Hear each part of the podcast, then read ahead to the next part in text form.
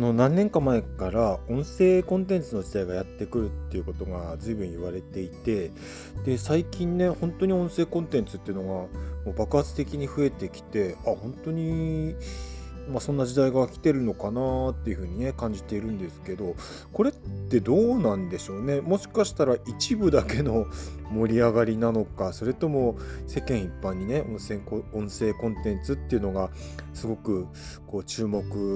話題になってきてるのかっていうのはねちょっとわからないところはあるんですけど自分なんかはね割と音声というところの近くにいるのでいや本当に盛り上がってきてるなーっていうのをね感じているんですね。で、まあ、自分はねもともとあのラジオを聴いて育ったとかそんな感じでもなくって大抵はね受験勉強のねあのお供に深夜ラジオ聞いてましたとか、えー、そんなところからねラジオとかこの音声っていうところとの、えー、接点っていうのがね始まるのかなと思うんですけど自分の場合はそんなことがなくってで、まあ、どっちかというと3年半ぐらい前に、えー、音声配信アプリのスプーンをダウンロードして、え自分でもね配信を始めたんですね。それがきっかけで音声っていうものの面白さっていうものを知ったっていうねそんな感じだったんですね。でスプーンを始めたっていうのも別にあの音声の時代が来るからとかねそう思って始めたわけじゃなくってたまたま自分たちのバンドヒノキアの結成20周年の年になんかこう新しいことを始めたいなという気持ちがあってそんな時にたまたまスプーンのあの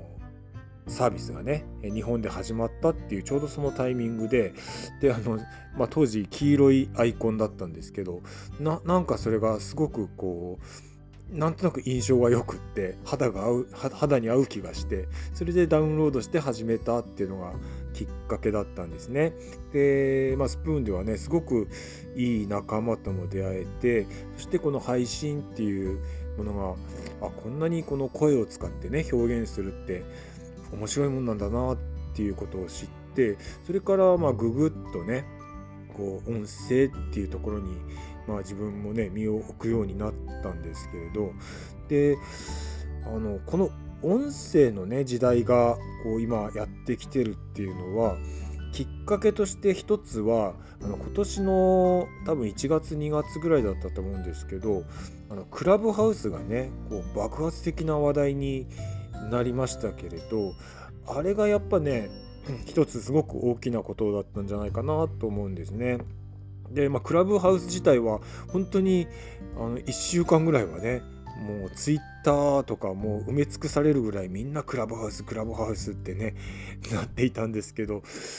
あのそれを見てねあまりにも盛り上がってるからこれ長続きしないんじゃないかなと思ったんですけど案の定ですね割とすぐにその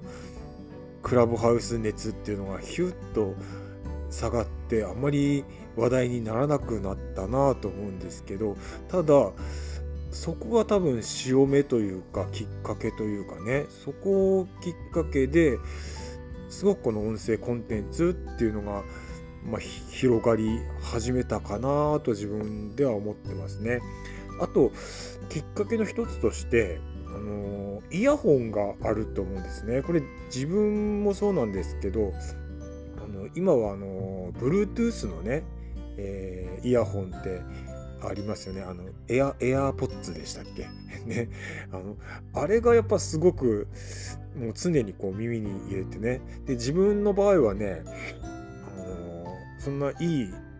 イヤホンを使ってるわけじゃなくってダイソーの300円商品でね買ったあの片耳だけの、Bluetooth イヤホンですね。それを使ってんですけどこれね300円なのになかなかいいんですよね。ちょっとねバッテリーの持ちが良くないですけれど、うん、でもねそれを、ま、手に入れてからすごく常にね耳の中にイヤホンを入れてでま、音声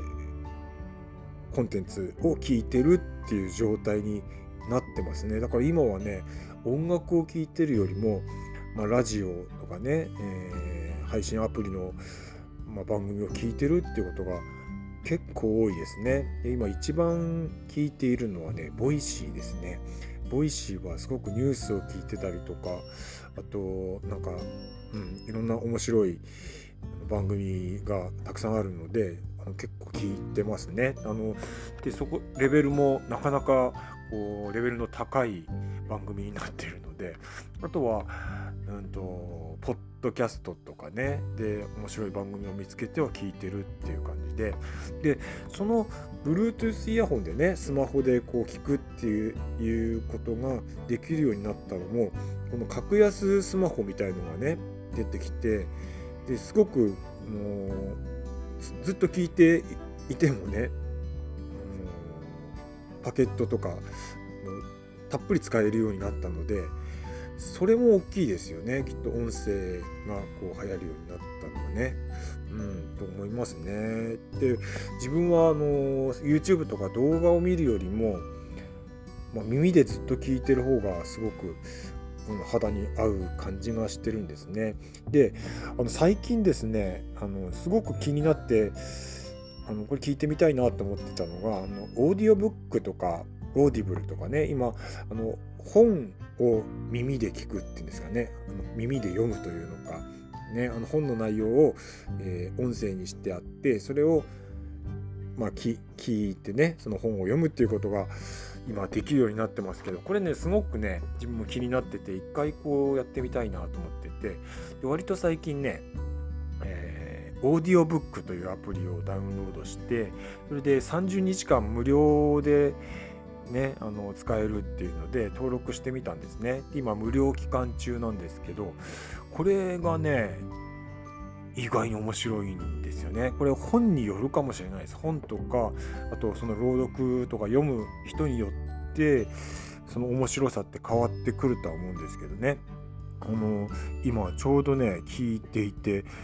あこれ面白いなと思ってね。でこの間ちょうど昨日聞き終わったのがね、えー、これベストセラーにもなってるのかな「夢を叶える像」っていう本の、えー、オーディオ版があってこれすごい面白かったですね。うん。なんかボイスドラマみたいな感じになってて。で本当最後のシーンではね本当終わってしまうのがあの、ま中身を話すとネタバレになっちゃいけないんでね中身話さないようにしますけど本当あの「ハクション大魔王」の最終回を見てるようなねあいなくならないでみたいな そんな気持ちで最後聞いてたりとかねあのしてましたけどね。あとはねあのちょっとこうバカバカしくて面白いなと思ったのはね、筋トレが最強の、えー、ソリュージョンであるっていうね、えー、本ですね。これもね、なんかね、バカバカしくてすごく面白いですね。で、これ本当ね、本によってあんまりこうパッとしない本もきっとね、内容的に面白いと思って聞けるようなものじゃないものもあると思うんですけれどこれちょっとしばらくね聞いてみたいなってね、えー、思っておりますね。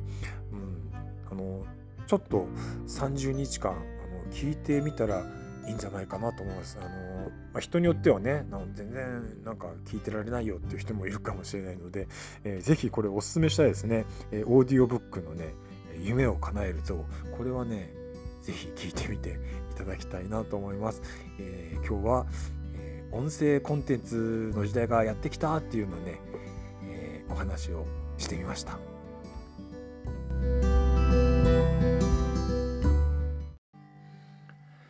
えー、今日の一曲は、えー、ヒノキアの、えー、宴歌というアルバムの中から、雪虫という曲を聴いていただいております。えー、ヒノキ屋の楽曲は、えー、配信もされておりますので、えー、Spotify とか Apple Music とか、え、お使いの音楽配信アプリの方で、えー、ぜひヒノキアをフォローしていただいて、え、お聴きいただけたら大変嬉しいなと思います。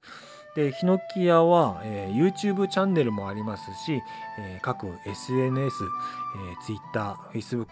Instagram、えー、それぞれねヒノキ屋のアカウントもありますので、えー、そちらもぜひご登録いただいて、えー、ヒノキ屋の、えー、どんな動きをしてるかみたいなね、えー、そんなことを、